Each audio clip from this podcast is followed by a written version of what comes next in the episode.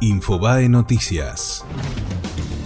Mauricio Macri convocó a los gobernadores de Cambiemos para consensuar el paquete de medidas económicas. Vidal, Rodríguez Larreta, Morales, Cornejo y Valdés fueron citados para mañana en la Casa Rosada. Por el nivel de consensos que requiere y el análisis previo con el FMI de algunas medidas, los anuncios podrían postergarse una semana.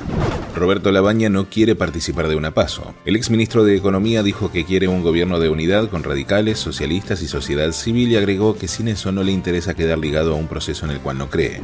Los seguros contra el default de Argentina alcanzaron un máximo en la era Macri. Treparon a 904 puntos, marcando el mayor valor desde que el país salió de la cesación de pagos, debido a que la reactivación económica no llega y aumentan las chances de que el presidente no sea reelegido. El mercado asocia a la oposición con una reestructuración de la deuda.